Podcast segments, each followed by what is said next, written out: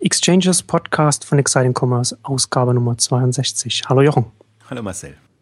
Heute wollen wir über Amazon sprechen und äh, den, die öffentliche Diskussion und, und Verhandlungen, die Amazon mit den Verlagen führt. Das geht jetzt schon eine ganze Weile mit den, in den USA, unter anderem mit dem Hachette äh, Verlag, über E-Book-Preise streiten äh, und, oder verhandeln wollen wir es mal so ausdrücken. Es geht ja schon eine ganze Weile auch durch die Öffentlichkeit. Wir hatten das jetzt bis jetzt hier in Exchanges noch gar nicht besprochen, aber jetzt wollen wir uns heute mal damit beschäftigen, auch mit der, mit der Preisthematik bei den E-Books. Es ist ja ganz interessant, dass Amazon, die jetzt, sagen wir mal, in der, ich, ich hast du in der, in der vorletzten oder vorvorletzten Ausgabe gesagt, dass ich auch ganz gerne als Amazon PR-Person arbeiten würde in der PR-Abteilung, weil man dann immer nur jedes Mal, wenn man dann einen Anruf oder eine E-Mail reinbekommt, keinen kein Kommentar zurückschreiben muss und dann kann man, dann kann man nach Hause gehen, weil Amazon ja nicht so viel macht, was da, was, was, was zur Öffentlichkeit angeht, was die Kommunikation mit der Öffentlichkeit angeht. Und da ist es ganz interessant, dass jetzt nach diesen, nach diesen einigen Wochen, nachdem das jetzt schon geht und nach, auch in der Öffentlichkeit äh, diskutiert wird, und Amazon da auch nicht unbedingt so gut wegkommt in der Öffentlichkeit, dass sie da jetzt mit einem, in, in den, in den Foren haben sie es reingeschrieben, ne? so, so, so ein Blogpost oder so, in, weiß gar nicht in, in welchem Zusammenhang, im Kindle-Forum hat das Amazon Books Team da jetzt ähm, ein, einen Artikel reingestellt, in dem sie ihre eigene, also die Position von Amazon nochmal äh, deutlich machen, worum es geht. Ähm, und da auch äh, interessant an Zahlen, die sie, die, sie aus ihren, die sie aus ihren Daten herausziehen, auch aufzeigen, dass, dass E-Books ähm, preiselastisch sind, was äh, jetzt, was ich jetzt nicht so überraschend finde, aber was durchaus nochmal interessant ist, das an konkreten Zahlen dann auch, auch, auch zu sehen. Amazon hat natürlich dann auch die Zahlen. Und in dem Zusammenhang finde ich auch ganz interessant, ähm, ich glaube, du hattest das auch auf auf Twitter auch retweetet. Ich weiß nicht, ich glaube, der Johannes Haupt hatte das äh, geschrieben, so dass, das natürlich auch PR-technisch für Amazon sehr gut aufgegangen ist, dass natürlich in der Presse berichtet wird, dass Amazon für, für niedrigere äh, E-Book-Preise kämpft und das bleibt natürlich dann auch bei den, bei den Endkunden, äh, bei, den, bei den Lesern hängen. Da stehen die Verlage, die, sie, die natürlich, äh, die, die dann andere Positionen vertreten, dann ein bisschen, bisschen schlechter da oder zumindest steht Amazon dann sehr gut da. Ja, vor allen Dingen, spannender Aspekt auch, dass, dass sie die Autoren eigentlich sehr bevorzugen, dass sie denen sehr sagen, die bekommen 35 Prozent im Vergleich zu den klassischen ähm, Anteilen, die sie über Verlage direkt bekämen. Aber sie würden Verlagen 35 Prozent geben ähm, und äh, ja, sie selber. Das fand ich, das fand ich auch sehr, das fand ich auch sehr interessant, also, dass, dass, sie erst schreiben, wie viel, wie viel wollen wir? Also wir, wir, wir sind dafür, dass 35 Prozent der Autor bekommt und 35 Prozent der Publisher, also der Verlag, und wir nehmen 30 Prozent ähm, und, und, und so weiter. Und dann, und dann gehen sie unten noch einmal darauf ein und, noch einmal auf diese Aufteilung ein. Und dann sagen sie, ja, wir würden natürlich, wie, wie funktioniert das Ganze? Natürlich, wir zahlen die 70 Prozent an Hachette, an den Publisher aus und der sollte natürlich dann die Hälfte an den Autor weitergeben. Das macht er jetzt natürlich nicht, aber nach uns. Aber wir, wir, wir würden das wünschen, dass er, dass er natürlich dem Autor mehr auszahlt. ist natürlich auch ganz interessant, sich da so dann sehr autorfreundlich dann zu positionieren. Ja als Amazon, dass er auch mittlerweile eigenes Self-Publishing hat und, und, und eigenen, eigenen Verlag an Kindle an, angeschlossen und so weiter. Das sieht man ja auch schon, ist ja im Prinzip auch schon der Pitch, warum man denn zu Amazon-Verlagen tendenziell dann wechseln sollte als Autor, mhm. weil man da so sozial in Anführungszeichen behandelt wird. Ähm, also ich finde find das ein hochspannendes Thema, jetzt nicht nur auf E-Books bezogen, sondern weil generell so ein bisschen man, man ein klareres Bild bekommt, wie Amazon tickt, also wie sie auch ähm, ihre Marktmacht tendenziell jetzt nutzen, um Branchen zu gestalten, Bereiche zu gestalten, Preise festzulegen, die sie für sinnvoll halten. Also ob das jetzt ein marktkonformer Preis ist jetzt die 9,99 äh, Dollar, ist jetzt so das, das Level, dass, dass, dass, dass die E-Books nicht überschreiten sollen mit der Argumentation. Äh, sie sind ja nicht nur im, in der Buchbranche im Wettbewerb, sondern auch mit anderen Branchen, also für die Zeit aufgewendet wird, äh, Filme gucken und, und Spiele, Gaming und, und andere Geschichten, mit denen man äh, konkurrieren können. Also äh, konkurrieren, konkurriert und das ist schon, also das finde ich das erste Mal, wo man wirklich so einen Einblick bekommt, was was treibt denn Amazon? Also motiviert Amazon? In welche Richtung denken die und würden die gehen wollen, wenn sie denn könnten? Und das ist jetzt so ein Machtspiel, das konnte man jetzt über die Monate ja äh, verfolgen, wo sie sich jetzt mal ein Verlag oder ein paar mehrere noch am Rande ähm, herausgegriffen haben, das durchspielen und, und so gucken, wie weit sie gehen können und die Verlage auch im Prinzip so ähm, ja, ihre, ihre Verteidigungsstrategie ähm, machen oder man sieht ja auch im Prinzip dann auch, auf welche Seite sich die Autoren dann letztendlich schlagen und äh, wie die einen Richtung Verlage argumentieren, die anderen dann sich doch der Argumentation von Amazon hingezogen fühlen. Und das ist halt, ich finde, das ist auch, die, die Buchbranche ist eben schon sehr weit. Und da werden jetzt solche Themen stehen jetzt an. Weil im Prinzip die, die Branche in der klassischen Struktur, das passt nicht mehr. Also nur gedruckte Bücher online zu verkaufen, ist es halt nicht, sondern man hat jetzt eben, eben, diese, diese Möglichkeiten und, und ähm, ich finde es auch, also ich bin da so hin und her gerissen bei dem Thema, wenn die Buchpreise als Referenzpreise quasi für die E-Books gelten. Das kann man am Anfang machen, lässt sich aber schon deshalb nicht durchhalten, weil eben wir nicht mehr von physischen Gütern sprechen. Also weil wir dann tendenziell eigentlich gegen Null gehen, was die, was die, also was die, die das Publishing oder das Vervielfältigen angeht.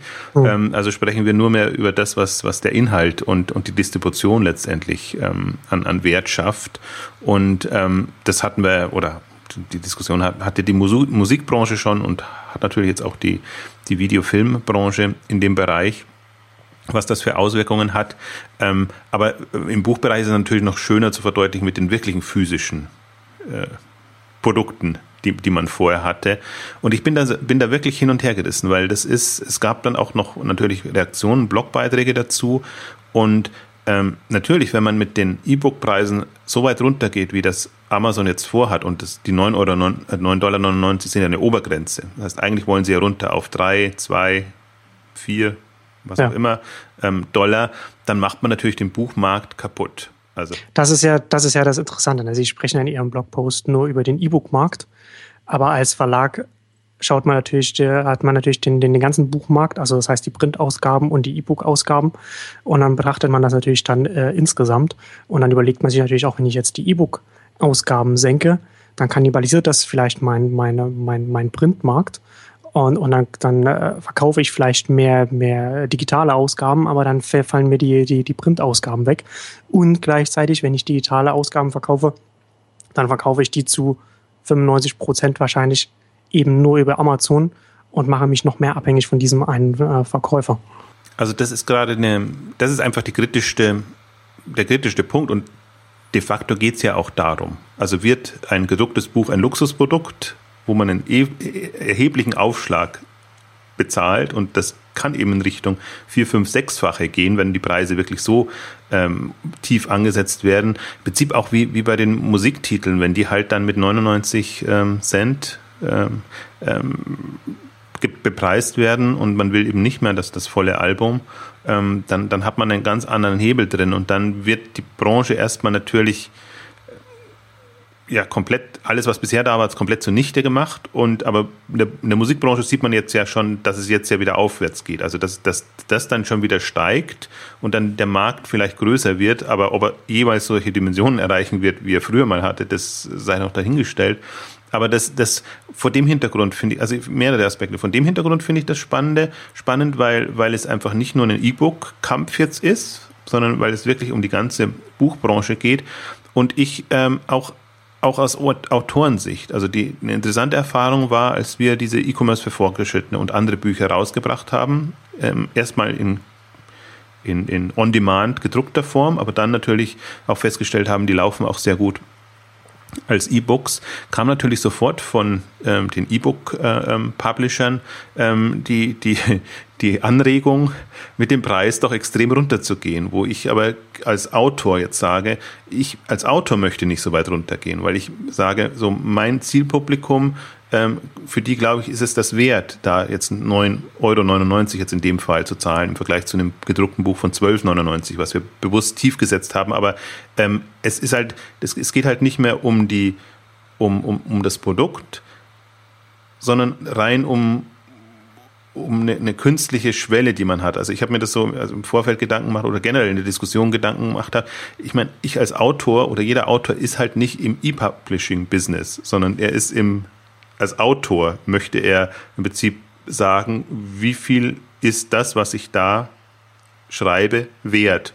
Und das ist natürlich eine, das kommt auch, finde ich, komplett zu kurz, dass man so als Produzent dann nochmal sagen könnte, wie schätze ich mein Zielpublikum ein und was würde ich da bepreisen. Aber das ist, aber das ist ja jetzt letztendlich hier die Frage. Ne? Also wie, wer kennt seinen Markt besser? Der, der, der Verlag oder der Autor oder, oder Amazon als Verkäufer? Und Amazons Argumentation ist, dass, dass sie den Verlag, äh, den Markt besser einschätzen als die Verlage, weil die Verlage zu hohe Preise ansetzen und dadurch äh, allen Beteiligten Umsatz und Gewinn entgeht.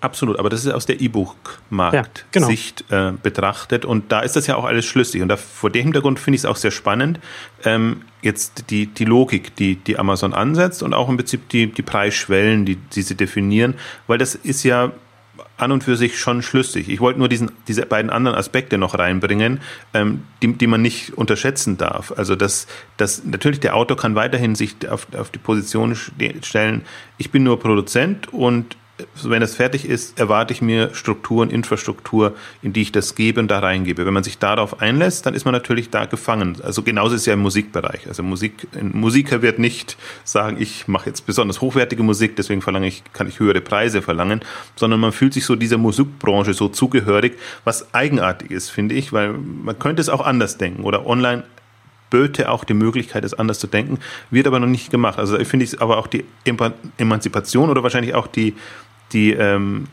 die, die Markteinschätzung noch nicht so weit. Also ein einzelner Künstler oder Autor kann es eben nicht so einschätzen. Und ich glaube, er kann es auch erst, wenn er ein Bestseller-Autor ist. Aber wenn er ein Bestseller-Autor ist, könnte er schon sagen, ja, warum soll ich jetzt quasi das, das subventionieren? Ich bin der Treiber für die Branche, ja. für E-Books und alles und habe dieses niedrige Preislevel. Ich weiß aber genau, meine Fans würden äh, mehr zahlen wollen, um meine Produkte zu bekommen. Vielleicht würde ich dann weniger absetzen, aber genau dieselbe Argumentation wieder bei Amazon, aber vielleicht in Summe, also weniger Stückzahlen absetzen, aber in Summe ähm, mehr Umsatz, mehr Einnahmen für mich generieren. Das, das ist, finde ich, das ist genau die, der Zwiespalt, den man jetzt hat. Deswegen kann man das, man darf sich auch nicht verzetteln in der Diskussion, aus unterschiedlichen Richtungen diskutieren. Ich würde fast mal sagen, die, die Autoren sich können wir jetzt mal weglassen. Ich wollte sie aber einfließen lassen, weil ich das so am eigenen Leib erfahren habe und eben bewusst eine andere Argumentation eigentlich äh, fahren wollte, aber natürlich auch verstehe, wenn die E-Publishing, also die E-Book-Industrie ähm, da eine andere Philosophie verfolgt, weil die wollen natürlich auf Masse kommen und das als günstigen Einstiegspunkt anbieten, wobei ich noch nicht den Hebel sehe, wie der höher kommt. Also ich sehe momentan eher so bei Amazon auch, Amazon hat jetzt Kindle Unlimited ja dieses Programm auch vorgestellt, ähm, wo man quasi in einem Jahr, glaube ich, das waren 120 ähm, Dollar, also 10 Dollar im Monat, sich quasi ähm, ja sein Lesevergnügen äh, äh leisten kann. Und ähm, das sind halt auch die anderen Richtungen, wo dann der Preis gar keine Rolle mehr spielt, wo man schon erstmal sagen kann, erstmal, das ist schon ja, das ist schon ein Niveau. Also das ist jetzt nicht so, dass man es jetzt für null oder für, für lau bekommt, ähm, was, was etwas kostet. Aber wenn man das jetzt runterbricht, gerade die Vielleser, Vielleserinnen, ähm, die natürlich dann mit, mit einem Einmalbetrag quasi abgegolten werden, ohnehin, ohne dass sie da äh, ähm, diesen, diesen Zusatzumsatz machen. Also man muss es immer, finde ich, aus dem, dem Amazon-Ökosystem dann auch nochmal sehen, was ist für die der Treiber was ist die Philosophie dahinter und wie wollen Sie jetzt von der einen Marktstruktur zur neuen Marktstruktur kommen?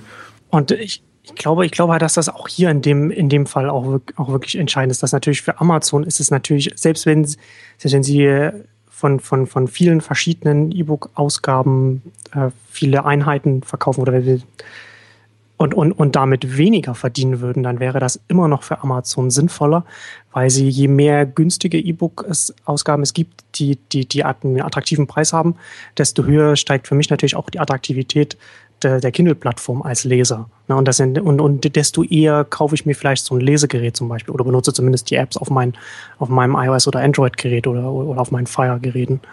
Ähm, und dadurch, dass die Publisher, was ich ja auch äh, äh, interessant finde, auch von Anfang an auf DRM gesetzt haben, ist natürlich jedes Buch, das ich dann auch auf Kindle kaufe, dann auch nur auf diesen, auf, auf diesen Kindle-Apps und, und, und dem Gerät dann abrufbar. Und mit jeder, mit dem zusätzlichen Buch, das ich mir kaufe, und wenn das natürlich, wenn das natürlich statt 15 Euro nur noch 2 Euro kostet, kaufe ich natürlich mehr. Und je größer meine Bibliothek wird, desto mehr, äh, desto größer wird meine Bindung an, an die Kindle-Plattform.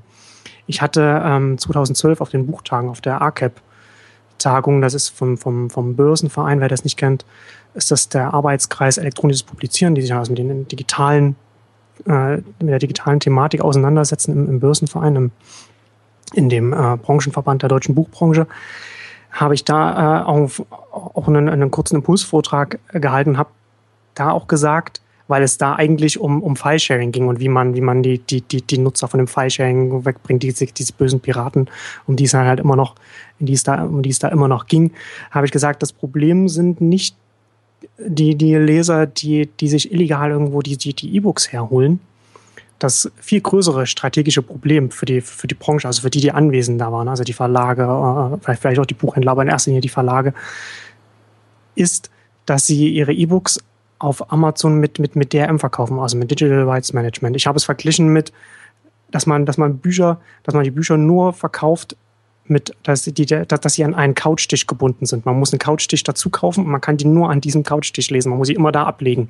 Und man ist an diesem Couchtisch und eine ganze Bibliothek hängt an diesem einen Couchtisch dran. Die, die, die Marktmacht landet dann bei dem, der den Couchtisch verkauft. Ja, und das ist Amazon mit, mit, mit seinem Kindle. Ähm, und ich finde, ich finde das interessant, weil, weil du ja auch sagtest, man kann ja dann auch Parallelen zu anderen Branchen ziehen. Und das kann man natürlich auch machen. Ich glaube, dass es auch sinnvoll ist, dass wir, dass wir uns damit auseinandersetzen. Aber ich fürchte, weil die Buchbranche letzten Endes ähnliche Fehler macht wie die Musikbranche vorher, dass es dass, dass die Strukturen in den Branchen nicht so sind, dass man von einer anderen Branche lernt und das auf die eigene übersetzen kann. Natürlich von Vorteil für einen, für, für einen Anbieter wie Amazon, weil sie dann eben, äh, wenn, wenn sie so strategisch vorgehen, dann für sich eine Schneise in, in die Branche reinschlagen können und dann eben äh, so vorgehen können, wie sie jetzt vorgehen, dass sie dann halt auch zum Beispiel auch den Hebel bei den, bei den physischen Büchern ansetzen, um dann bei den E-Books, äh, bei den E-Book-Preisen Druck machen zu können und da dann eine noch dominierendere Position dann äh, in der Branche aufbauen zu können. Nein, ich, ich meine jetzt gar nicht, dass man dass es eins zu eins übertragen kann, aber ich finde die, was, was Amazon da für einen Einblick gibt, wie sie sich vorstellen, wie die Märkte, in denen sie aktiv sind, ticken sollen. Also auch, ja. was die Rolle von Amazon ist. Dass sie jetzt sagen, 30 Prozent des E-Book-Markts gehört uns.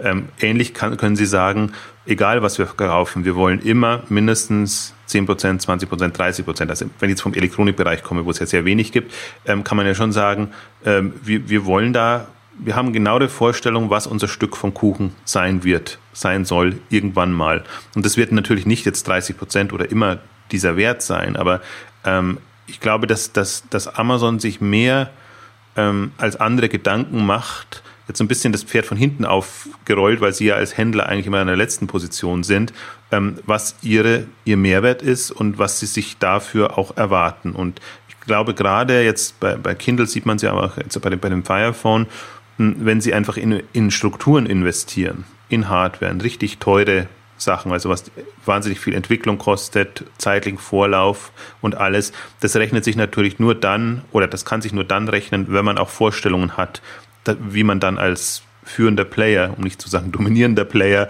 ähm, dann entsprechende Stücke vom Kuchen abbekommt. Und, und diese Denkweise, ich finde, das kommt jetzt das erste Mal so richtig raus. Und das, das, das ist natürlich, man bekommt es natürlich mit, oder jeder bekommt es mit in, in der Verhandlungsmacht die Amazon an den Tag legt, wenn sie natürlich über Margen verhandeln, was ja jeder Händler macht. Aber, aber dass man jetzt sich jetzt in dem Fall ja auch noch einmischt in, in Dinge, die man gar nicht so direkt äh, als Händler in Anführungszeichen beeinflussen könnte. Also genau diese Aufteilung Autor, Verlag oder was ja hier extrem ist, die Verlage unter Druck zu setzen. Was ist eure Rolle? Was, was ja. schafft ihren Mehrwert? Und Sie sagen mhm. ja ganz klar, eigentlich die schafft, ihr als Verlag schafft uns aus unserer Sicht zu wenig Mehrwerte. Also ihr müsst euch dann schon überlegen, was, was genau ist denn eure Rolle? Und das ist so eine, führt zu einer Art von Sinnkrise, weil, weil man ja einerseits so das konkrete Problem lösen muss.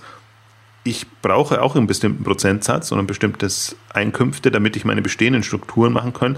Ähm, ähm, finanzieren kann, ähm, soll mir aber gleichzeitig oder müsste mir gleichzeitig noch Gedanken machen, was ist diese Rolle, diese, die Rolle in dem umbrechenden ähm, Markt? Und der, der Aspekt, also ich glaube, die beide Aspekte sind die, die mich da so faszinieren, ähm, weil, weil sie halt auch, ich finde, es greifbarer machen, diese Dominanz, die Amazon anstrebt. Und wir haben ja immer wieder auch angedeutet, also online sind ja tendenziell Monopolmärkte, also wenn man nicht aufpasst. Es sind einfach die ganzen, also wenn man es schafft, äh, Netzwerke zu schaffen, Strukturen ähm, aufzubauen. Also, also Netzwerkmärkte führen äh, zu natürlichen Monopolen, weil das natürlich Skaleneffekt an, an den verschiedenen Stellen hast.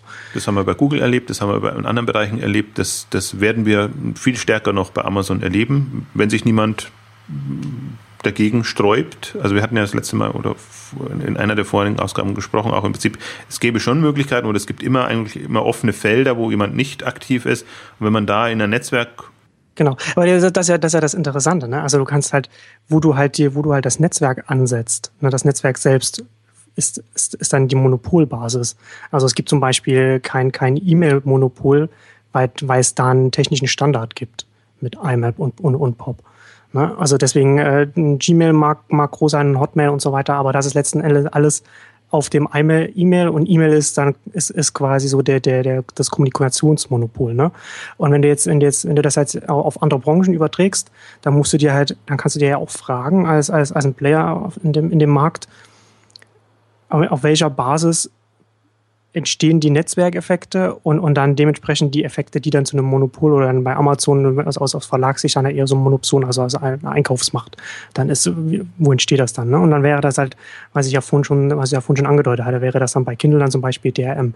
Also wenn du, wenn du als Verlag die bittere Pille schlucken würdest, auf DRM zu verzichten und, und das ohne DRM verkaufst, dann, dann könntest du, äh, dann, also deine E-Books ohne DRM verkaufst, dann könntest du dann auch eine ganz andere Basis für, für, für den Markt schaffen, wo, wo es dann eben nicht diesen, diesen Login für die, für, die, für die Endnutzer, für die Leser gibt und wo es dann verschiedene äh, äh, ein Ökosystem eben entstehen kann, was wie, wie für Konsumumgebungen, ne? also als ob das so Lesegeräte sind oder Lese-Apps oder wie auch immer.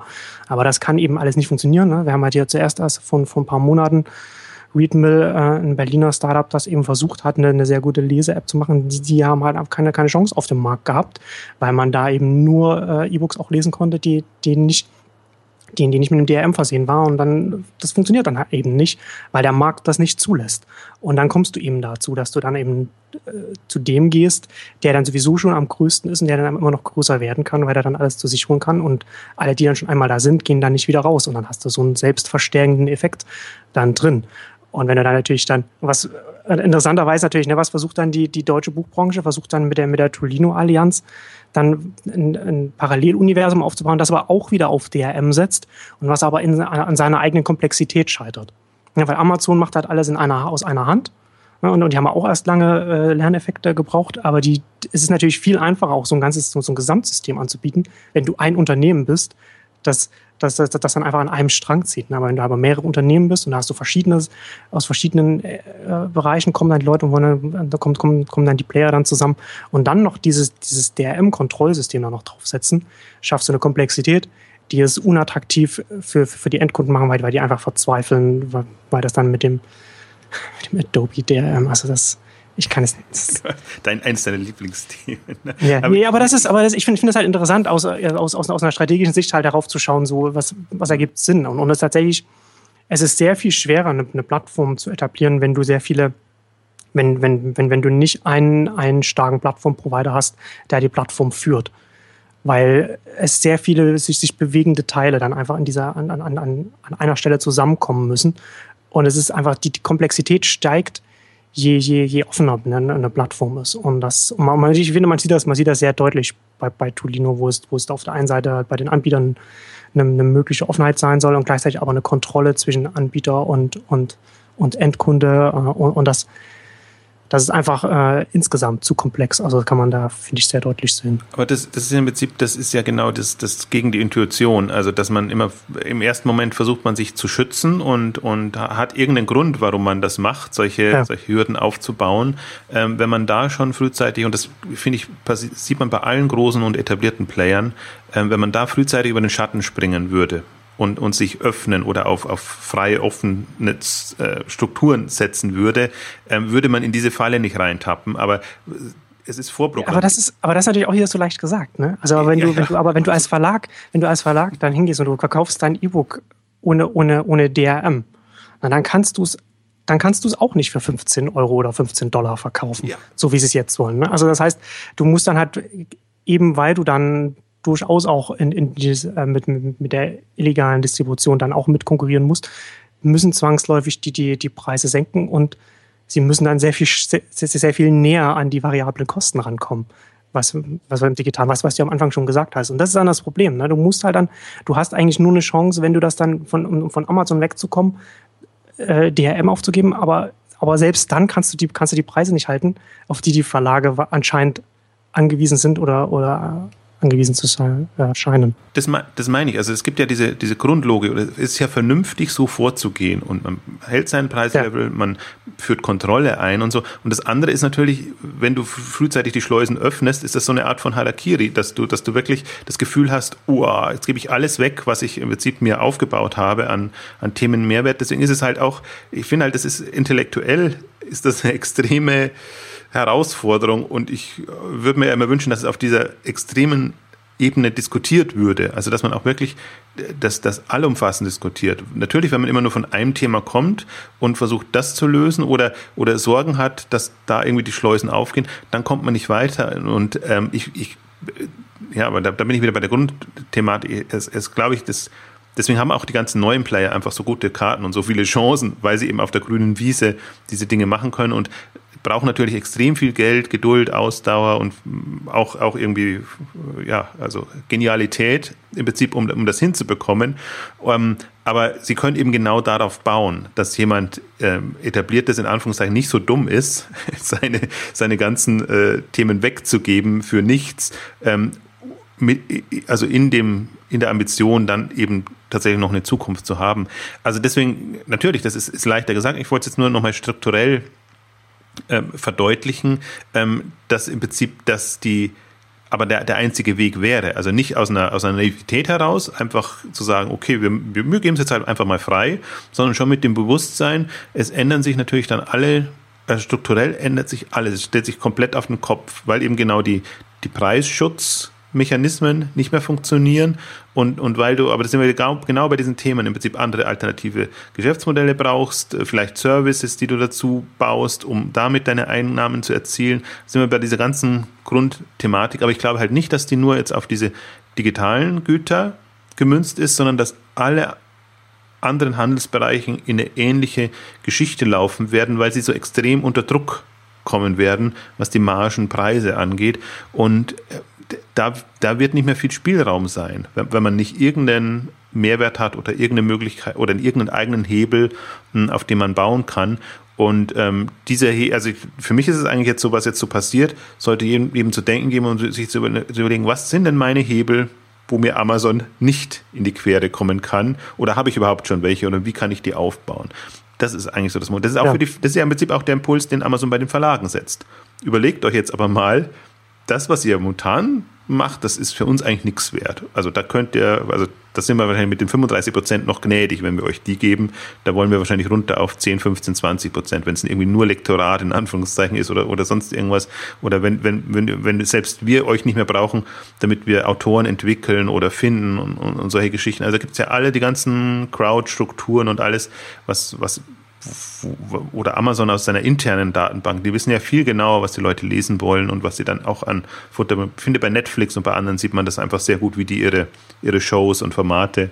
Ähm, das, unterschätzt, das unterschätzt man ja leicht, ne? was, so ein, was so ein großes Unternehmen wie Amazon an Marktdaten anhäufen kann, die sie dann nutzen können für die Weiterentwicklung des eigenen Angebots und auch für die Feinjustierungen dann. Die haben äh, extrem, ich glaube auch, dass das da, da ist Amazon ja gerade noch nicht so Sie haben ja noch nicht die Masse an Daten. Also wenn man sie immer vergleicht mit wie viele Leute kaufen bei Amazon jetzt weltweit, was ist die Kundendatenbank von Amazon, dann ist die ja noch annähernd nicht so groß wie, wie jetzt äh, Datenbanken von Facebook oder von na, Google, glaube ich, hat, nicht, hat noch nicht alle, aber versucht sie ja zu bekommen.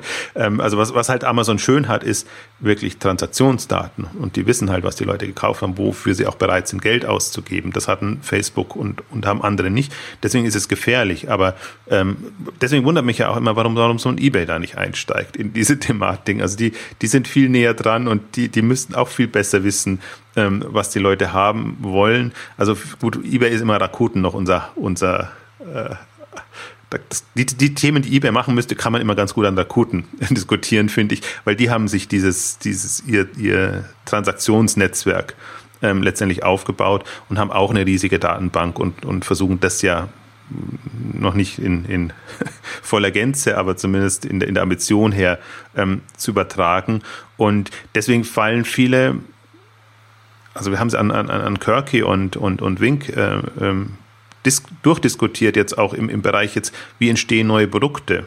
Wie, wie, wie, wie, wie sind da die Prozesse? Also welche Rolle haben die klassischen Hersteller noch in dem Bereich? Also wenn man jetzt mal von, und da meine ich, da ist es übertragbar in der, in, in der Grundthematik, weil ob jetzt ein physisches Gut wie Buch in, direkt aufgeht in ein digitales, ist jetzt die eine Thematik, aber die Rolle und, und wie, wie Produkte entstehen und vor allen Dingen in welchen Segmenten dann ähm, Produkte, Neuheiten entstehen, wie jetzt im ganzen Smart Devices Bereich, wo halt sehr viel, also intelligentere Produkte im Prinzip, ähm, äh, ja, die, die Bedürfnisse der Nutzer werden auf andere Weise sehr viel deutlicher, als das eine Marktforschung im klassischen strukturellen äh, Produzentenverständnis äh, je machen kann.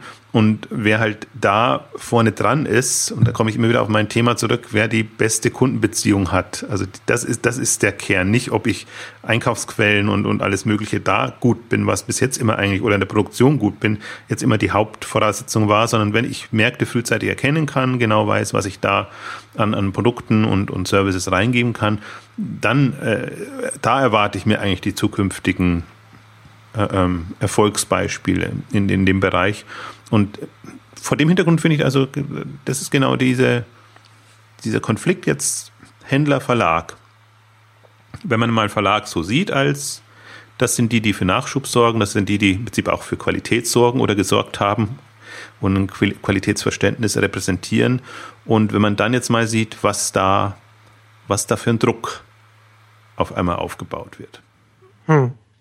Ja, ich finde das, ich finde das auch interessant. Also gerade wenn, wenn wir ähm, uns die verschiedenen Branchen anschauen, dann ist natürlich, dann sind natürlich auch die, die, die, die Marktverhältnisse auch sehr, sehr unterschiedlich. Wenn wir zum Beispiel im Musikbereich gehen, dann kommst du an den großen, an den großen Major-Labels zum Beispiel nicht vorbei mit den großen Backkatalogen. Deswegen sieht man auch immer, dass, dass diese, diese ganzen, auch so Spotify, die natürlich jetzt auch ähm, durchaus auch erfolgreich sind, hängen trotzdem immer am Tropf dieser, dieser großen Unternehmen. Ja, und und im, im, im Buchbereich sieht das, ein, sieht das ein bisschen anders aus. Ich habe da hier nochmal den, das verlinken wir dann auch in den Show Notes, den Earnings Report aufgemacht, der hier auch ähm, aufschlüsselt, wie, wie das, wie die, die, die äh, Titel, die es in Amazons E-Books, E-Book, in den E-Book-Bestsellerlisten von Amazon drin sind. Da sind nur 16 Prozent von den großen fünf Verlagen kommen da. Da kommen die meisten 45 Prozent von den kleinen bis mittelgroßen. 25 Prozent ist Indie-Published. Ich weiß nicht, ob das da Self-Publishing mit reinkommt und 13 Prozent so uncategorized äh, Single-Author-Publisher. Also da ist ja durchaus schon auch so eine Aufteilung, wo du, wo, wo Amazon auch gerade den, auch den Großen da natürlich viel einfacher dann auch die, die Pistole auf die Brust setzen kann, wenn das dann nur 16 Prozent von den E-Book-Bestsellerlisten sind. Wobei natürlich auch wieder die Frage ist, liegt das wiederum an den Preisen, die, die, die gesetzt werden äh, von, von den Verlagen und so weiter. Ne? Das, das läuft ja alles zusammen. Aber das sind, ja. Ich glaube, da rächt sich auch so ein bisschen noch ein anderer Aspekt, dass man halt sehr zögerlich da eingestiegen ist, dass man überhaupt seine Bücher, ja. überhaupt das E-Books zur Verfügung stellt und, und das macht. Und das, also ich weiß jetzt nicht, ich möchte Amazon auch immer nicht zu viel zutrauen, aber ob es jetzt äh, Erfahrungen auch aus der Musikbranche oder aus anderen Bereichen sind, die man überträgt und wo man sagt, okay, wenn wir jetzt aber schnell voraus, vorpushen. Wir machen Self-Publishing-Angebote, wir machen selber Verlagsaktivitäten. Also wir, wir zeigen den Autoren oder möchte gern Autoren, wir sind für euch da und ihr könnt auch über uns das machen und natürlich auch den unabhängigen ähm, Publishern dann. dann äh, das, kann, das kann strategisch sein, äh, also wirklich aus einer genialen Strategie heraus, es kann aus der Not heraus sein, aber wie auch immer. Also jetzt ist die Situation im Prinzip so, ähm, dass man äh, also dass Amazon das natürlich auch gut nutzen kann, um einfach zu sagen, okay, guckt, äh, der Marktanteil ist dann so, weil die eben günstiger sind und weil ihr weiter mit euren ähm, hohen Buchpreisen äh, kalkuliert. Also werdet ihr da auch im Prinzip, habt ihr schlechte Karten da ranzukommen, außer mit euren paar Bestseller-Autoren in Anführungszeichen. Aber das ist ja in der Masse, wenn das ein, übers Jahr gesehen vielleicht mal 100, 200 sind, die wirklich ähm, auf enorme Stückzahlen kommen. Das ist ja nicht das, was das Geschäft ausmacht oder was das es für Amazon attraktiv macht. Also das ist schon eine ähm, insofern ein bisschen eine andere Situation jetzt auch, als man es aus dem, aus dem Musikbereich ähm, kennt, ähm, wo aber natürlich die Digitalisierung schon vorangeschritten war. Also das gab es ja schon auf CD und das waren ja alles im Prinzip Digitalprodukte, muss man nur überlegen, ob man das auch als MP3 zur Verfügung stellt. Ist eine andere Situation, weil der Aufwand jetzt nicht da war. Ähm, aber es ist schon interessant zu verfolgen, was, was dann daraus entsteht und im Prinzip ähm, wie jetzt ein E-Book-Markt quasi komplett strukturell anders dasteht als der klassische Buchmarkt.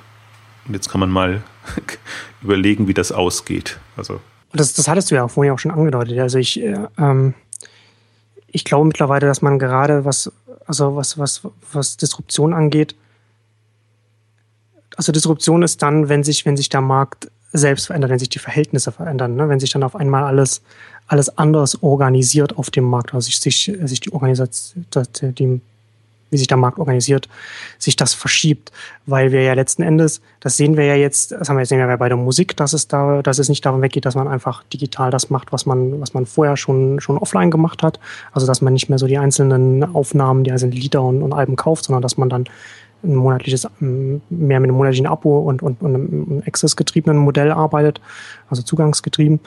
Und jetzt hier bei, bei, bei, bei, bei den E-Books finde ich das ja auch ganz interessant, dass, dass, dass habe ich zumindest den Eindruck, auch was, was, was Amazon zum Beispiel macht, dass äh, der, der Self-Publishing-Bereich auch zum Beispiel sehr viel stärker ist. Ne? Also hast du im Musikbereich hast du das zum Beispiel gar nicht aus, aus unterschiedlichen Gründen, was auch Kosten der Produktion angeht und was auch äh, äh, Copyright-Probleme angeht, da ist man dann auch äh, Self-Publishing. Es wäre wär auch schwierig als Amazon, wenn Amazon jetzt Self-Publishing macht im, im, im Musikbereich, dann äh, würden sie da, müssten sie natürlich auch sehr genau darauf achten, dass dann keine Copyright-Verletzungen drin sind. Das ist dann auch so ein, ist bei, bei Musik dann immer noch ein bisschen schwieriger.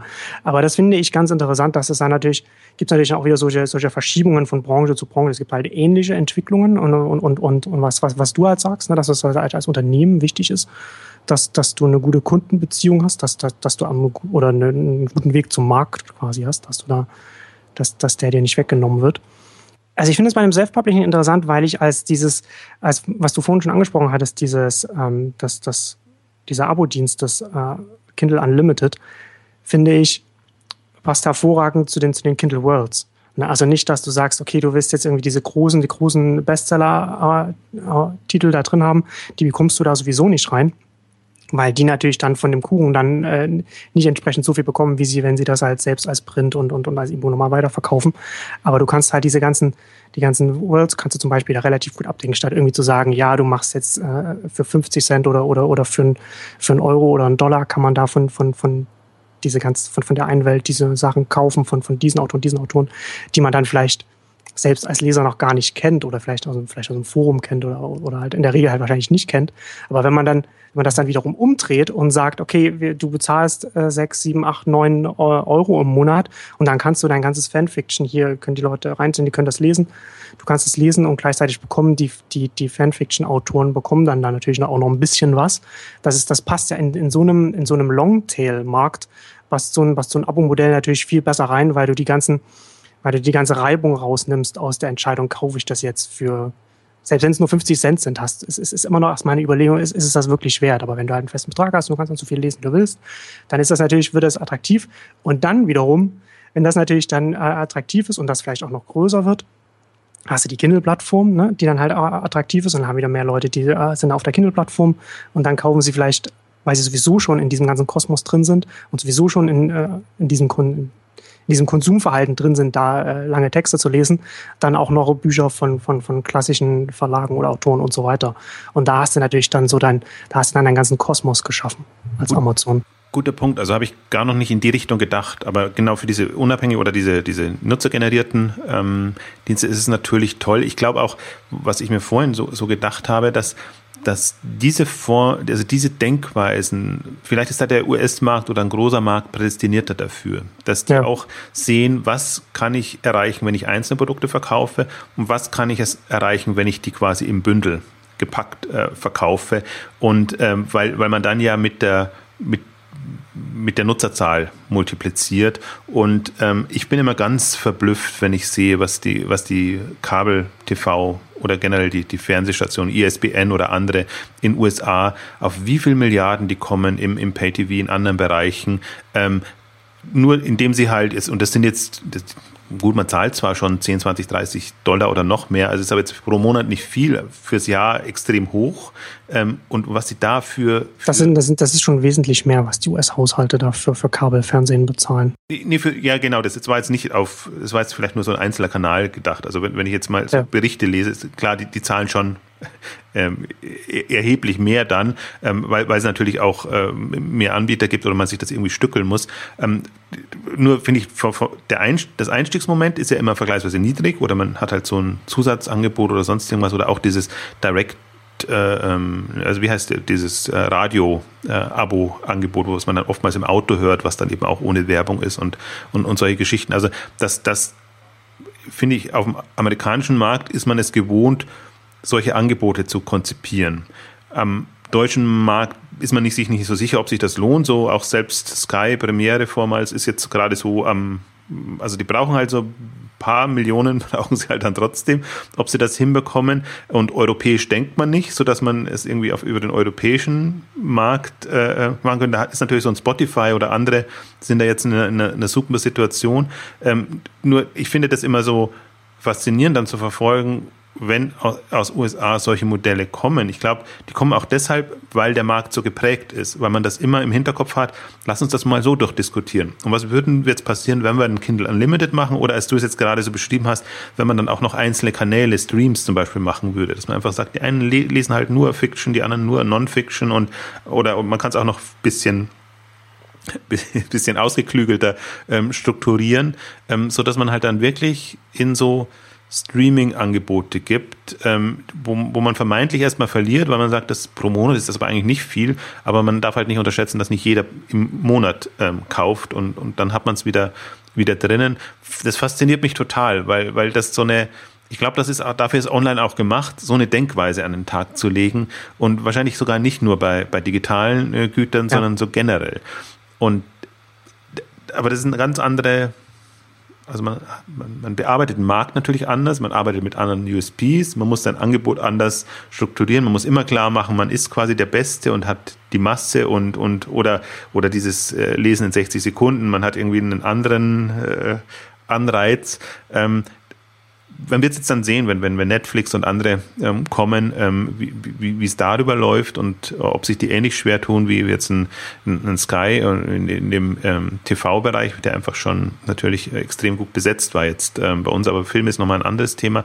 Aber ich glaube nur, diese, diese Geschäftsmodelle oder diese Ansätze, die sind im deutschen Markt noch gar nicht so also so denkt man nicht als Händler, als Anbieter, als wer auch immer, als jemand, der so eine Plattform äh, betreiben will. Das kommt aber, also der einzige Bereich, wo, wo das eben ist, ist im Bereich Handyverträge und diese ganze Sache. Also deswegen fasziniert mich total auch, was Freenet macht, wenn die einen Gravis kaufen und wenn die jetzt gerade in diesen Smart Home Devices Bereich reingehen, ähm, weil ich glaube, aus, aus, aus der Schiene, aus der Erfahrung heraus, ich verkaufe da meine Handyverträge und Geschichten kann, kann, wenn man das überträgt auf online, kann das vielleicht so in die Richtung gehen. Und wenn es tatsächlich so ist, dass, dass eher der Service im Gedankenspiel äh, das Thema ist, also dafür zahlt man und das Produkt nur mehr die Voraussetzung ist, wie es ja bei Kindle so ist und wie es bei Handys auch lange so war und wie es jetzt auch bei den Smart Devices so sein können, dass so ein Runtastic sein physisches Produkt einfach nur als Zugabe gibt, um genau diesen Login-Effekt zu haben, was, was, was du beschrieben hast. Also es kann ja genauso der, der Ausschlag sein. Also das wird nicht von, von heute auf morgen passieren. Mir geht es nur darum, äh, glaube ich, dass, dass man so, so weit denken muss, ähm, weil die Wettbewerbssituation eben so sein werden, dass ein, ein Streaming ja. mit einem Verkauf einzelner Produkte dann irgendwie kollidiert. Und wenn man halt mal Streaming hat, warum soll man dann noch einzelne kaufen? Außer man hat wirklich so, wie du sagst, Mehrwert, um Bestseller, ähm, also qualitativ hochwertigere vielleicht äh, Produkte kaufen zu können. Also das sind auch so, so Überlegungen. Wobei dann, wobei das halt dann auch witzig, witzigerweise dann auch wieder die Frage ist. Ne? Ich meine, selbst wenn du jetzt, selbst wenn du jetzt die Beatles bist, wie lange kannst du dich von, von aus Spotify raushalten? Ne? Also ich meine, klar, da hast du dann deine Beatles-Fans, die hören dann, wenn du, wenn, wenn, wenn, wenn jetzt, wenn jetzt ein Spotify oder Radio oder das, ne, das ist ja, ist ja auch witzig, dass witzigerweise so, dass, oder witzigerweise ganz logisch, so, dass diese Dienste, je länger es sie gibt, desto mehr werden sie ja noch integriert. Also hast dann zum Beispiel das Sonos-System, also was, was, was ein Hi-Fi-System ist, was äh, vernetzt ähm, High-End äh, äh, High ist und, und auch halt über, über, über das Internet äh, Dienste abrufen kann, also Spotify in den USA, Pandora und so weiter. Ne? Und, dann, und dann hast du dann, dann hast du vielleicht, dann hast du äh, vielleicht noch eine CD-Sammlung, die langsam einstaubt, dann hast du vielleicht noch noch, noch ganz wenige CDs und einen CD-Player und dann hast du irgendwann hast du gar keinen CD-Player mehr. Ähm, wie hörst du dann noch deine, deine, deine Beatles-Alben die, wenn du, wenn du alle, wenn du, wenn du alles andere über Spotify hörst, na, weil, weil, weil die Beatles nicht auf Spotify stattfinden wollen, weil sie da zu wenig bekommen, als wenn sie äh, ihre, ihre Musik direkt verkaufen. Na, und dann hörst du es vielleicht ähm, gar nicht mehr. Ne? Dann hast du auch wieder so eine, so eine Verbindung. Also es ist, das ist, wie du schon beschreibst, das ist ja, das ist, ist ja letzten Endes, also das, ist ja auch so, so ein Thema, was sich durch Exchanges ähm, durchzieht, dass wir in so eine, dass wir in so eine sehr, sehr dynamischen Phase sind, in der sich diese, der sich diese Dinge verändern, in der natürlich auch mehr, mehr Geschäftsmodelle möglich werden, aber da es auch nicht so offensichtlich ist, ob man wirklich in der Position, in der man heute etwas machen kann, ob man das dann, ob man die Position morgen noch hat und, und das immer noch machen kann. Ne? Also es ist, das, das äh, verändert sich und bewegt sich und das ist glaube ich, wichtig, dass man halt immer wieder neu evaluiert. Ich finde, da, davon sollte man einfach ausgehen. Also das, das wäre ja. halt, also diese, diese, dieses Worst-Case-Denken, selbst wenn es nicht eintritt. Also das, das vermisse ich, aber wir sprechen ja immer noch von stationär versus online und, und, und eigentlich sehr, also eigentlich irrelevanten Diskussionen, weil ich kann selbst eine Argumentation folgen, stationär wird es immer geben in irgendeiner Form. Wird immer irgendwo physisch hingehen oder so. Aber das ist ja nicht das, das relevante Thema, sondern werden die bestehenden stationären Player auch die zukünftigen stationären Player bleiben. Und, und das ist genau, das, das sollte eigentlich die Diskussion sein. Und da sind ja, wir eher bei genau. dem Thema, ist die Relevanz noch gegeben? Und weil die neueren, die dann auch wahrscheinlich stationär da sein werden, werden eben so sich positionieren müssen, damit sie eine Chance haben. Und die können halt nicht, also das ist im Prinzip immer so mein Thema, so ein bisschen sich auf den Erfolgen ausruhen und auf den Lorbeeren ausruhen. Also das ist oftmals auch unfair, weil das sind ja schon Unternehmer, die da was aufgebaut haben, ähm, aber die, die halt aus, aus einer bestimmten Zeit heraus geprägt sind und, und das gemacht haben und die auch so heraus argumentieren. Das sieht man jetzt in dieser Amazon-Diskussion auch wieder sehr gut. Die Verlagsargumentation kann man voll äh, voll zustimmen und, und voll nachverfolgen. Ähm, genau so weiß man aber auch, dass sie halt aus einer Vergangenheit heraus ähm, geführt wird und dass man sieht in keinster Weise irgendwie, dass dann Bewusstsein da ist oder wenn ein Bewusstsein da ist, dann wird man es halt in der Argumentation jetzt erstmal nicht aufblitzen lassen. Es kann schon sein, dass, dass viele weiterdenken und auch andere Szenarien haben.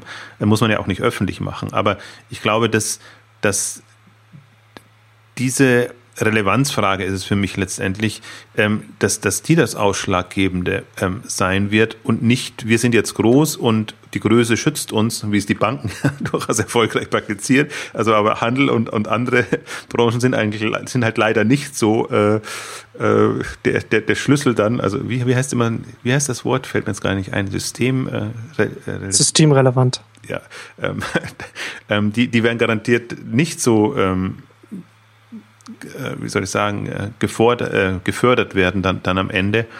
Und das ist, ja, ich, also es ist keine leichte Aufgabe und ich glaube, dieser Wandel, Wandel hinzubekommen, das, das ist wirklich schwierig, aber die, die, ähm, die, mir gehen die Diskussionen nicht so weit und also wenn ich jetzt, wenn ich natürlich jetzt. Es ist, halt immer noch, halt, ich, ich habe halt auch immer noch den Eindruck, dass, also selbst, selbst ich stelle für mich fest, ähm, also wir sind ja schon relativ progressiver mit den Themen, mit denen wir uns beschäftigen. Und selbst wenn ich jetzt darauf zurückschaue, wie ich äh, manche Sachen noch vor zwei, drei oder vier Jahren gesehen habe, dann stelle ich fest, dass mir da die Tragweite immer noch nicht bewusst war, ja. wie, wie weit das teilweise geht, in welche, in welche extremen Richtungen sich, sich manche Sachen entwickeln.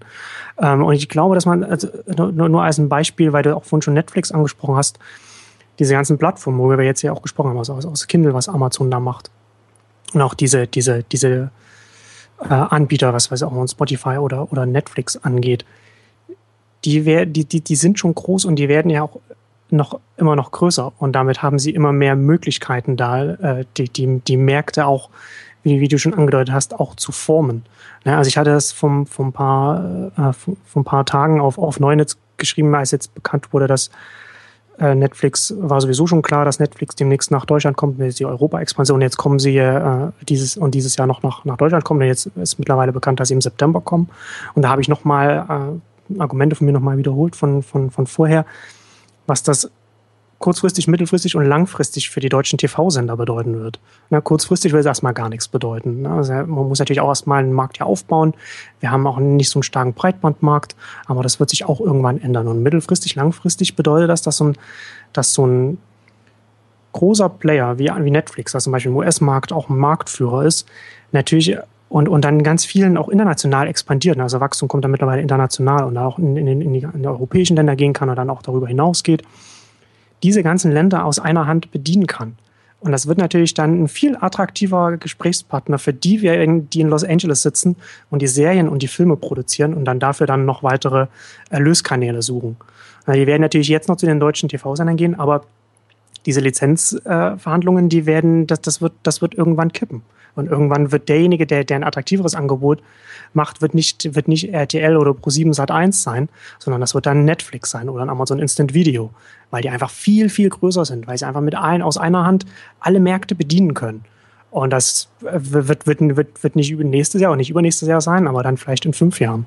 Wobei jetzt steht wieder der Eindruck, dass immer nur die, die großen amerikanischen äh, Player eine Chance hätten, aber ich, ich, ich vertrete genau dieselbe Argumentation, aber ich glaube halt, dass, dass es die Denkweise ist eine andere und, und wie man sich aufstellt und natürlich, das geht alles nicht von heute auf morgen und man muss irgendwie diese langfristige Vision haben und das entsprechend aufbauen und Strukturen aufbauen und alles und ähm, das ist aber also deswegen glaube ich glaube nicht, man kann jetzt nicht vorher sagen, ob jetzt Netflix auf dem deutschen Markt so einschlagen wird, oder die, die, die Rolle spielen können wie auf einem US-Markt. Aber man kann sich schon vorstellen, genauso wie du argumentierst, dass wir einen, zwei, drei haben werden innerhalb der nächsten fünf, maximal zehn Jahre, ähm, die einfach dieses Segment abdecken, weil einfach auch ähm, ich glaube, deswegen ist auch das, das Beispiel Sky wahrscheinlich ein, ein unglückliches, weil da eine Infrastruktur komplett anders ist. Und das ist ja das Schöne an Online und an, an, an, an dem Internet, ähm, dass, dass es einfach ähm, allgegenwärtig ist, dass im Prinzip die Einstiegshürde dann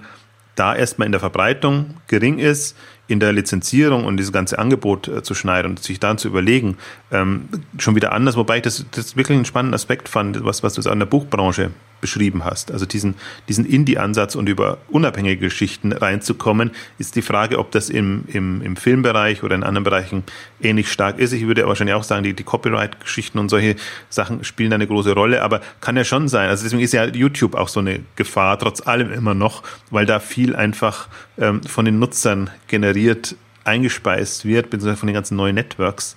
Und was mir jetzt gerade noch einfällt, ne, und dann auch interessant, wie sich das, wie sich das verschiebt. YouTube hat ja jetzt gerade erst, erst wie heißt es, Twitch, glaube ich, übernommen für eine, für eine, für eine Milliarde US-Dollar, was ja auch überhaupt witzigerweise, dass so eine Milliardenübernahme gar nicht mehr aufgeregt diskutiert wird, in welchen Größenordnungen wir uns ja. da jetzt mittlerweile bewegen.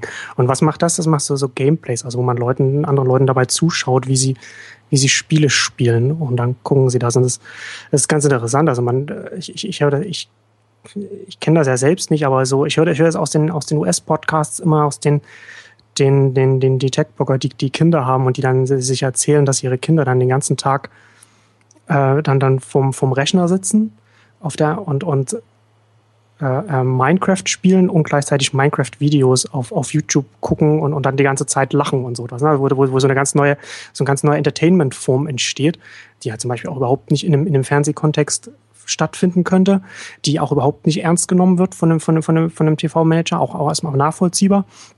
Aber wo so, ein, wo so eine, so eine, auch wieder so eine Parallelwelt entsteht, wo dann auch schon wieder ein, ein YouTube, das noch ein Herausforderer ist für, für, für, für, eine, für eine bestehende TV-Landschaft, schon wieder das, was, was danach, was, was nachkommt, äh, quasi zu sich mit reinholt, bevor es dann vielleicht auch noch gefährlich werden kann.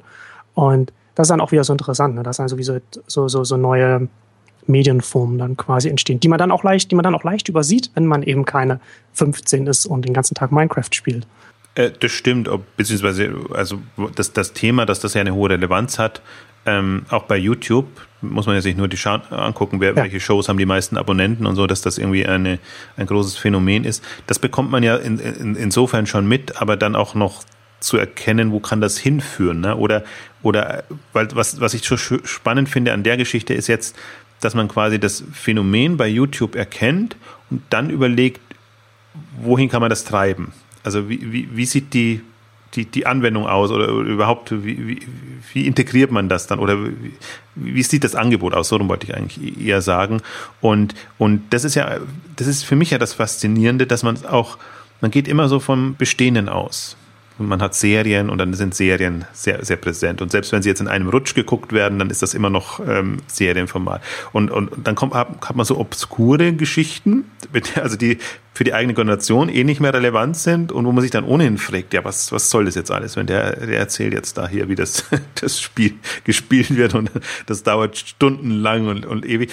Und, und wie, wie daraus einfach also und ich hasse auch das Wort Content, weil es ist nicht in dem Sinne Content, sondern es ist eine andere Herangehensweise, wie man, wie man Dinge konsumieren kann man in dem Fall auch nicht sagen, weil es ja eine interaktive Form ähm, des, des, des Nutzens ist, ähm, aber wie dann einfach äh, über Themen, die man eigentlich unterschätzt und jetzt dummerweise oftmals ist es der, der Spielebereich, also über die ganzen Gaming, sei es jetzt Facebook, wo die, wo die Games dann hochkamen oder jetzt in dem Bereich offenbar ist da ähm, natürlich, wenn, wenn, wenn sich Leute viel mit Themen beschäftigen, dann brauchen sie ja auch Medien und Themen. Und es ist ja von daher schon ein komplett unterbelichteter Markt, weil wenn man, wenn man den Marktanteil oder den Zeitmarktanteil anguckt, der darauf verwendet wird und dann die Medien, die dafür produziert werden, wenn das in keinem Verhältnis steht, also dann merkt man ja schon, irgendwie ist da eine Lücke da. Wie dann aber die Angebote aussehen, extrem, äh, extrem schwierig. Und das ist, also das, was jetzt äh, gutes Beispiel. Ähnliches für mich das Phänomen in diesem ganzen Smarter Devices Bereich jetzt, jetzt auch, wo ich mir auch, wo ich mich auch frage. Also, das ist so eine, eine Welt, die in keine Schublade passt bisher, weil es ja. sind eben nicht nur Produkte, sondern es sind Services, sind teilweise wirklich Plattformen, Infrastrukturen, die da entstehen und wo man auch nicht weiß, woher es dann kommt und was explodiert und wo ich finde, wo man eben dann genau also sondieren, aktiv sondieren gar nicht, sondern eher passiv. so ein bisschen alles so äh, aus dem Augenwinkel heraus noch mitverfolgen muss. Ich glaube, so, so, so eine Phase ist das eher. Und je nachdem, wie weit man dann drin ist. Also niemand wird jetzt im klassischen Sinne in dem Gaming-Bereich drin sein, außer er ist ein Startup-Gründer und, und sagt, da ist jetzt ein Marktsegment, da ist richtig Geld drin und da, oder Investor ähm, und da beteilige ich mich dran. Aber ich glaube, das, das ist so die, die Art und Weise, wie Dinge entstehen werden. Wir, wir gucken immer nur drauf, was wird aus dem und dem, also die Zukunft des Punkt, Punkt, Punkt immer. Also ich, ich unterscheide immer zwischen die Zukunft des Punkt, Punkt, Punkt und Punkt, Punkt, Punkt der Zukunft. Der Handel der Zukunft. Also ist für mich komplett was anderes, als wenn ich jetzt die Zukunft des Handels betrachte. Und, ja, und da genau. muss ich eben auch über den Tellerrand, weit über den Tellerrand zum Beispiel gucken, weil es kann eben sein, dass komplett andere Dinge dann den, den Markt bestimmen oder ein neues Marktsegment aufmachen. Ich habe überhaupt, mir macht man gar keine Sorge um, um das Gesamtmarktvolumen. Aber wenn ich mir die, die, die Verteilung angucke und die Relevanzen und vor allen Dingen auch, welche Märkte sind extrem unter Druck, niedrige Margen, niedriger Preis, alles fällt, ähm, dann sieht man es ja. Und, und wahrscheinlich kann man es an diesem E-Book-Buch ganz gut insofern verdeutlichen. Um E-Book muss man sich eigentlich keine Sorgen machen. Ein bisschen Sorgen mache ich mir schon, weil, weil, weil digitale Güter für mich eigentlich nichts kosten sollen können dürfen, äh, weil das, das, das ist von der Logik her nicht, also außer sie haben einen Service drin. Und da, ja. da sind wir beim Kindle oder bei der, bei der Kindle-Logik, wenn man einfach bequemer Zugang und diese ganzen Kriterien, die man ja üblicherweise hat, die man dann als Service, als exklusive Service definieren kann, ähm, über die kann man dann wieder ähm, Geld verdienen, aber dieses Grundprodukt ist es eigentlich nicht. Also und, und, und das, deswegen ist für mich, das sind wir gerade in so einer also aus bestehender Sicht gefährlichen Phase, aus, aus, aus meiner Sicht in der spannenden Phase, weil wir wirklich ähm, ex, extreme Veränderungen sehen können. Und ähm, die kannst du halt nicht noch durch die bestehende Brille wahrnehmen, weil in der Regel sind sie dann nicht relevant. Wahrscheinlich wird das jetzt auch wieder eine Ausgabe sein, wo sich jeder, jeder fragt aus dem Handel. Ja, aber das ist genau, das, das ist ja die Gefahr. Ne? Wenn du aus, aus, der, aus, aus dem Bestehenden heraus drauf schaust, dann siehst du genau das nicht, was dir den, den Boden unter den Füßen wegziehen wird, was von der Seite dann äh, reinkrätscht und dir die Basis für dein Geschäftsmodell kaputt macht. Also deswegen müssen wir mal gucken. Also das war jetzt wieder so ein, so ein Rundumschlag. Oder ich finde, man muss halt, man muss das nehmen, was da ist. Und diese Diskussion, Amazon mischt die Buchbranche oder die, einerseits, sie mischen gar nicht die Buchbranche in dem Sinne auf, sondern sie überlegen sich, wie der E-Book-Markt aussehen muss und wie das funktionieren soll und wie sie da auch bestehende, bestehende Player mitnehmen oder eben nicht mitnehmen. Also momentan geht es eigentlich eher darum, ich glaube auch irgendwann reißt der Geduldsfaden und dann sagt man, okay, ihr wollt nicht, äh, vielleicht gibt es so aus Amazon-Sicht die einen oder anderen vernünftigen, nimmt man dann mit und wird sich vielleicht sogar auszahlen. Also da finde in der Buchbranche ist halt viel schief gegangen. Also alles, was du beschrieben hast, sie haben Amazon groß gemacht, groß werden lassen, haben es unterschätzt und jetzt müssen sie halt das ausbaden, was, was da ist. Und das das kann man, da, da, kann man nicht mehr zurück. Also in, in der Buchbranche ist es verloren. Ich, finde, in anderen Branchen ist es noch nicht verloren. Und es gibt noch bestimmte, für mich ist das, das vor dem Hintergrund ist auch für mich die, die Foodbranche zum Beispiel die spannendste. Also wenn ich jetzt Amazon Fresh, auch genial konzipiert, auch ewig durchgetestet in Seattle, nicht nur Produkte etabliert, sondern auch Infrastrukturlösungen, Services. Und ähm, aber da ist im Prinzip da ist Amazon noch nicht über den Berg. Und da kommt es jetzt genau darauf an, können die etablierten Strukturen, also nicht nur produktorientierte Strukturen ähm, etablieren, können sie so weit denken, so offen sein, um das hinzubekommen. Das ist jetzt, das ist jetzt so mal das, das Thema, was weitest in der Zukunft ist. Und dazwischen haben wir die ganzen anderen Branchen im Prinzip, die jetzt auch so im Umbruch stehen. Und wo natürlich an Amazon wird man nicht vorbeikommen. Die sind am weitesten. Ähm, andere versuchen es so mehr schlecht als recht, aber ich glaube eben auch gerade internationale Märkte haben da noch, haben da einfach Chancen, aber man kann halt nicht mehr mit den, mit den Anfänger-Einsteiger-Einstellungen da reingehen und sagen, wir haben dann, das Internet ist da, wir haben einen Online-Kanal, mobil ist da, wir haben einen mobilen Kanal. Also wenn man mit dieser Einstellung rangeht, die kann man eigentlich schon alle abschreiben. Äh, wenn man jetzt nicht versteht, irgendwie Netzwerke, Services und, und, und, und Mehrwert Dienstleistungen da aufzubauen oder konzipieren muss es ja nicht von, es muss ja nicht vom ersten Tag an da sein, aber im Prinzip die, die Infrastruktur muss so gedacht sein, dass ich diese exklusiven Hebel habe und dass mir ein Amazon nicht in die Quere kommen kann oder dass ich die Chance habe, so groß zu werden, ähm, dass, dass, dass, dass es vielleicht zwei Player gibt oder dass man halt ein Feld mal exklusiv besetzt. Also Modebranche ist für mich auch, die ist auch noch nicht durch. Also da kann man jetzt mal gucken. Wir haben, wir haben Zalando, die machen sehr viel. Jetzt mal nur von Deutschen mal.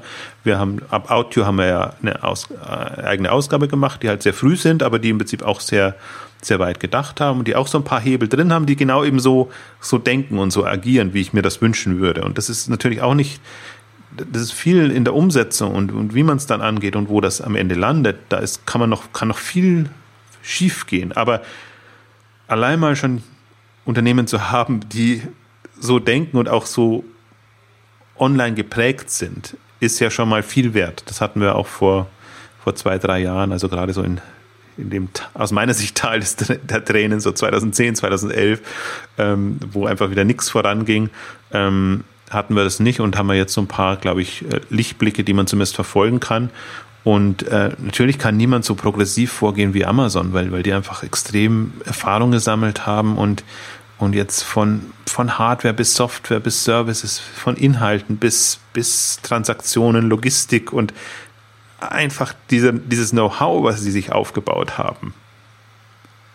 Und ich, ich denke, ich sehe mir immer, wenn, wie sie da, also wie, wie sie da für, wie soll ich sagen, äh, schief angeschaut wurden. So muss man es sagen. Also nicht, dass man sagt, boah, guck mal, was die alles ausprobieren und, und testen und tun und so. Und es ist eigentlich verrückt, aber lass uns das doch mal mitverfolgen und, und gucken, dass wir da irgendwie Einblicke bekommen und vielleicht auch die Medien motivieren, dass die mal darüber mehr berichten, obwohl man natürlich an die Infos nicht rankommt, wie beim Anfang. Es gibt immer keinen Kommentar, aber das heißt ja nicht, dass man nicht, äh, wenn man Journalisten hätten, die, die hätte, die wirklich darauf ähm, den Fokus legen, dass man nicht Infos bekäme. Also obwohl Amazon-Leute nicht sprechen dürfen, sie sprechen ja doch und man bekommt ja schon immer ähm, Infos und, und also auch schwer. Selbst ich, ich finde es immer extrem ähm, schwer, da überhaupt ranzukommen.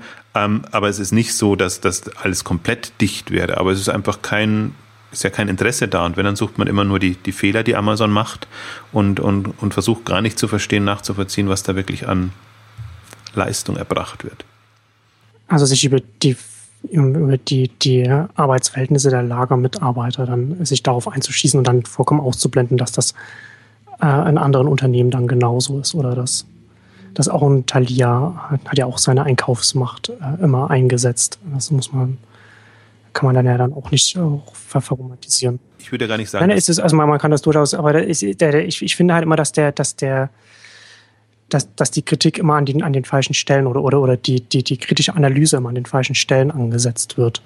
Ja, es, es kommt halt, deshalb entsteht ein schiefes Bild, weil eben nur darauf geachtet wird. Genau. Eben in, in der, wenn gebührend auch auf die anderen Themen Wert gelegt würde, dann dann wäre das schon in Ordnung, dann würde das auch sich wieder ausgleichen und man kann ja auch viel an Amazon kritisieren, ja. man kann aber auch viel, viel lernen und, und, und, und, viel herausfinden. Und ich habe mich so auch jetzt wieder geärgert über die, aktuell hat die Wirtschaftswoche wieder eine Titelstory über, über Amazon, ähm, wo sie dann in einem Amazon, äh, also Jeff Bezos irgendwie Visionär oder Spinner, weil er eben sehr viele Dinge angeht. Also wenn man das, das mal einem Journalisten sagen würde, irgendwie Qualitätsjournalist oder Spinner, wenn er irgendwie was, also ich meine, das ist so eine, ja. das macht eine Wirtschaftszeitung, die eigentlich an Unternehmertum äh, interessiert sein sollte, ähm, geht, geht so heran und, und, und stellt jemanden in, in so ein Licht, der eigentlich versucht, wirklich spektakulär Neues voranzubringen. Wie gesagt, ich möchte, es soll keine, will keine Heldenstories da nur, sondern ich würde mir halt eine, eine fundierte, analytische Sicht auf diese Dinge ähm, wünschen und dann nicht so platt äh, zu sagen, das ist, ist Spinner. Also weil gerade Jeff Bezos, es gibt andere, wo ich sagen würde, da, da, könnte man irgendwie diesen Vergleich und auch mit Spinner machen, weil, weil sie einfach noch nichts bewiesen haben. Aber ein Jeff Bezos hat einfach wirklich Märkte komplett gedreht und, und umgewandelt. Und selbst wenn er jetzt keine riesen Gewinne macht, er macht auch keine riesen Verluste. Also das heißt, er kommt in dem Level gut voran und diese diese, was, was sicherlich noch häufiger ein Thema sein wird, ist, sein muss, ist, aus dieser Position der Stärke heraus zu agieren. Amazon hat einfach jetzt eine, eine Position erreicht, wo sie sehr viele äh, Möglichkeiten haben und wo sie natürlich der ein oder andere noch wundern wird. Und da kann man natürlich immer dann nach äh, Gesetzen und äh, Regierung und alles ähm, rufen. Ähm, Ob es hilft, glaube ich nicht so sehr. Also gut, dann ist ja eher so der Weg, wir legen Amazon Steine in den Weg. Hm, aber das bringt einen auch noch nicht weiter. Also es gibt noch ja. keine, also es, es, mehr Aufklärung würde, glaube ich, auch mehr, mehr äh, ähm, Impulse jetzt aus, aus unternehmerischer Sicht noch bringen. Ich stelle mir, stell mir gerade so eine Titelstory von der Wirtschaftswoche vor, so Werner von Siemens, Visionär oder Spinner. ja, ja, vielleicht gab es das zu der Zeit, wer weiß, vielleicht als, als es noch nicht Kann durch durchaus, war. Durchaus sein. Nee, aber das ist, also äh, ich, ich wir hatten das, wir hatten das ja in der, in der Smart Devices Ausgabe, hatte ich das ja schon angedeutet. Äh, dadurch, dass, dass, dass Google, Apple und Amazon, dass sie so große Konzerne sind, die auch in so viele Märkte reingehen. Dadurch wird es natürlich auch interessanterweise auch wiederum für, für kleinere Unternehmen, für, für Startups, für, für Neueinsteiger auch einfacher, ähm, mit anderen bestehenden Unternehmen äh, zu kooperieren. Dann hat natürlich da in dem Fall dann äh, hatte ich äh, Kirky Wink hat darüber gesprochen, die da natürlich dann äh, leicht mit einem, mit einem Philips und, und, und, und GE zusammenarbeiten können, weil die natürlich auch sehen, was da, was da passiert und dann natürlich dann auch Gegengewichte in den, in den Märkten wollen. Und das ist, das, das gilt ja dann auch für Amazon. Und deswegen glaube ich, bin ich auch gespannt, wie sich das auf dem äh, äh, Online-Food in dem Lebensmittelbereich, wie sich das entwickeln wird, weil ich das glaube, dass das, das das geht nur über, über Kooperationen und da kann man da über einen, über einen Netzwerkansatz oder Plattformansatz, glaube ich, da schon Amazon viel streitig machen, die natürlich dann schon immer eher tendieren, äh, alles selbst zu machen und, und natürlich dann auch, auch dementsprechend dann auch wahrgenommen werden von, von potenziellen Partnern. Ja, wobei auch, auch viel zukaufen, ne? aber das liegt halt in Konzernen oder, oder gar, nicht, gar nicht genau. so sehr in, in, diese Netzwerke und frühzeitig dann sich mit den Anführungszeichen verrückten Gründern zu verbünden, weil die, die, die Leute einfach in den Konzernen auch nicht so verrückt sind, dass sie da auch äh, irgendwie Spaß dran hätten. Oder es gibt halt nie so ein paar, es bräuchte so ein paar Leute. Interessanterweise jetzt auch in Vorbereitung für die K5 äh, muss ich natürlich auch mal darauf zurückgreifen, wenn, wenn in Konzernen, dann brauche ich Leute, die im Prinzip auch so eine Offenheit haben äh, der, der Szene gegenüber. Und an einer oder anderen Stelle gibt's das, aber das ist halt auch ein bestimmter bestimmter Typus. Da merkst du halt dann auch wirklich, das ist nicht der typische Corporate-Konzernmensch, sondern der hat irgendwie es geschafft, dass im Konzern ihm diese Freiheiten gegeben werden.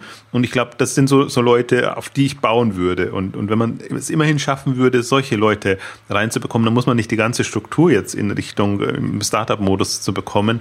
Das ist für mich momentan so ein bisschen ein Lichtblick, ähm, was ich fasziniert verfolge und was natürlich auch dann die sind, die tendenziell auf Veranstaltungen wie K5 oder K5 Cruise oder hatten wir auch den einen oder anderen dabei, ähm, mit dabei sind und die das Ganze sehr befruchten, weil sie, weil sie verrückt genug sind, um die neuen Entwicklungen zu verstehen, aber auch äh, ganz gut um Verständnis werben können für das, wie, wie der Konzern gerade dasteht und warum bestimmte Dinge möglich sind und nicht möglich sind. Ähm, also ich finde das immer sehr, sehr, sehr befruchtend, weil also man ja sonst als auch so quasi eine Innensicht bieten kann. Ja, genau. Hm. Also teilweise natürlich auch äh, gewissen Grad Verzweiflung, aber sie sind offenbar nicht nicht so verzweifelt, dass sie rausgingen. Also das ist ja so, ja. man ist ja dann auch durchaus im Konzern als cool angesehen, wenn man es wenn man es vernünftig macht. Ähm, aber natürlich bekommt man alles nicht so hundertprozentig durch, wie man es sich vielleicht wünschen würde. Ähm, aber das also das, ich glaube, das braucht es. Es braucht so. Also das ist genau der Spagat. Das ist nämlich, finde ich, ganz schwierig. Natürlich ist es leicht, verrückte Leute zu finden und dann reinzuholen, aber die müssen ja trotzdem intern noch so angesehen werden oder zumindest so eine, so eine Lobby haben, ähm, dass sie dann doch noch als ernsthafte ähm, Gesprächspartner und äh, Sparringspartner ähm, wahrgenommen werden. Ähm, das ist das ist zum Beispiel, finde ich, ein viel besseres Modell als das ganze Inkubator-Modell. Diese ganzen Geschichten. Also ich habe da einen viel besseren Eindruck, ein viel besseres Gefühl, wenn ich, wenn ich das sehe, weil die immer noch in den internen Strukturen aufgehangen sind. Natürlich bringen die selber jetzt keine Projekte voran, aber sie sondieren den Markt, sie halten die Kontakte, sie haben im Prinzip ein sehr sie hätten ein gutes Gefühl, wenn sie dann gefragt würden, könnten sie sicherlich sagen, lass uns dann mal den, den sprechen, die und die reinholen und austauschen, genauso wie du es wie gesagt hast, so als, als Netzwerk ähm, gucken oder wir arbeiten mal für bestimmte Projekte mit Startups zusammen und oder beteiligen uns, da gibt es ja alle Möglichkeiten dann. Ja, wie, wie ist das eigentlich bei Amazon? Die haben ja jetzt durchaus auch schon viele, viele Übernahmen in den letzten Jahren gehabt. Also die bekanntesten jetzt, äh, was mir jetzt äh, auf Anhieb einfällt, so, so Woot und, und auch Diapers, da sind die Gründer dann nachdem, nachdem die Zeit abgelaufen war, für die sie da übernommen wurden, quasi, sind sie, haben sie es wieder verlassen. Aber ist das, ist, ist, ist da der Track Record von, von Amazon eher so, dass die übernommenen Gründer dann, dass sie dann wieder gehen oder, oder von, also, weil ich habe nicht alle Übernahmen im, im, Blick, deswegen, deswegen frage ich dich, ob das äh, im Schnitt dann die Leute dann da auch wieder gehen und was Neues machen oder ob dann auch einige dann bleiben. Sie sind besser geworden. Also, der, Diapers sind relativ lang geblieben. Ähm, Zappos ist natürlich immer noch da. Also, ähm, in dem Bereich sind sie besser geworden, noch nicht optimal, weil es, glaube ich, immer die Frage ist, wie, wie frei lassen sie das Unternehmen dann laufen? Übernehmen sie es, weil sie es irgendwie in die eigenen Strukturen bringen wollen? Das war halt am Anfang das Amazons großes Problem und da haben sie sicherlich einen großen Schritt gemacht. Einerseits, andererseits haben natürlich auch viele Übernahmen jetzt dieses, dieses Evo Technologies und andere, wo sie ja nur quasi Technologie einkaufen und, und das dann für ihre eigenen ähm, Produkte, Themen reinbringen oder diese, diese ganze Software zum, zum Spracherkennen und, und, und Sachen. Also das sind ja auch immer so Zukäufe, die, die Amazon wie Apple und, und andere auch ähm, machen oder Google äh, machen. Das ist, würde ich jetzt nochmal aus einer anderen Sicht betrachten. Ähm, beides braucht. Diese anderen Übernahmen haben wir ja auch gesprochen. Amazon kennt seine Schwächen, hat eine eigene Ausgabe gemacht und kauft tendenziell immer die Unternehmen zu, die ihnen gefährlich werden können. Und dann ist halt genau die Frage, ob man das ähm, aus einer Verteidigungsposition heraus macht oder ob man wirklich an die glaubt. Dann wird man sie auch entsprechend ähm, frei laufen lassen. Und da, ich kenne sowohl als auch Beispiele. Also das, das ähm, äh, ist, ist ja nie ideal, aber die, die, dieses unternehmerische Moment brauchst du halt noch. Also wie auch immer man das dann hinbekommt, gerade wenn man in, in, in neuen Geschäftsfeldern ist, ähm, also wenn die jetzt zum Beispiel Goodreads haben sie es irgendwie gut geschafft, dass der Gründer noch da ist, Library Thing und andere, also diese Bereiche, die sind ja irgendwie noch mit den, mit den Gründern verbandelt. Ähm, und gerade da denke ich mir, ist es auch wichtig. Und ähm, ja. Ja. aber man findet, findet für, für beides Beispiele witzig. Und Wut ist ja eines der letzten jetzt, wenn man sich das Me.com mal anguckt äh, und auch wieder gegen Amazon zum Teil immer geschossen wird, ist richtig schön zu verfolgen. Da merkt man halt, da ist es schief gegangen. Und da sind die Gründer dann eher äh, vergrault worden, weil sie sich anderes erwartet haben. Auch im Prinzip Amazon ein anderes Image hat in dem Bereich. Hm, aber also da tut sich in Amazon, da ist Amazon, ich glaube, da ist auch Amazon, Google, Apple, selbst Facebook wird, wird man sehen, was mit Instagram und, und, und anderen ähm, passiert. Ähm, in, in der Gefahr, man ist halt dann schon sehr corporate und eher konzernartig strukturiert und die Freiheiten eines gründergetriebenen Unternehmens sind dann schon mal nochmal anders. Genau. Gut. Und dann kommen wir dann heute jetzt zum Ende der heutigen Ausgabe. Ich finde es auf jeden Fall also als, als ein Nebenaspekt des, dieses ganzen, äh, der ganzen E-Book-Diskussion zwischen Amazon und, und den Verlagen finde ich ganz gut, dass sich ja jetzt mehr Leute mit, mit Preiselastizität auseinandergesetzt haben, dass das, das äh, ist durchaus wichtig, dass man, dass man weiß, dass das, dass es das überhaupt gibt. Das ist ja dann durchaus nicht, nicht so weit verbreitet, wie man, wie man, wie man glaubt. Dass nicht alles Gott gegeben ist und alles irgendwie nach genau. einer strengen Logik. Ja, ist nicht alles, ist auch, ist auch, ist auch nicht alles, nicht, nicht, nicht jede. Man, man sagt ja auch Nachfragekurve und nicht Nachfragelinie. Wir sollten nochmal eine eigene Ausgabe auch dazu machen, fällt mir gerade auf. Wir sind viel zu wenig auf diese Aspekte nochmal eingegangen. Aber das, da wird uns Amazon sicherlich noch mehr Gelegenheit bieten. Gerade diese Preisthematik finde ich auch eine, eine absolute faszinierende, weil ja. immer dieses, dieser Ruf ja noch äh, online ist immer das äh, Discount. Medium und so Geschichten. An sowas glaube ich überhaupt gar nicht. Und deswegen wird das ohnehin nochmal ein relevantes Thema werden. Genau, und dann kommen wir zum Ende heute. Vielen Dank fürs Zuhören und bis zum nächsten Mal. Tschüss. Tschüss.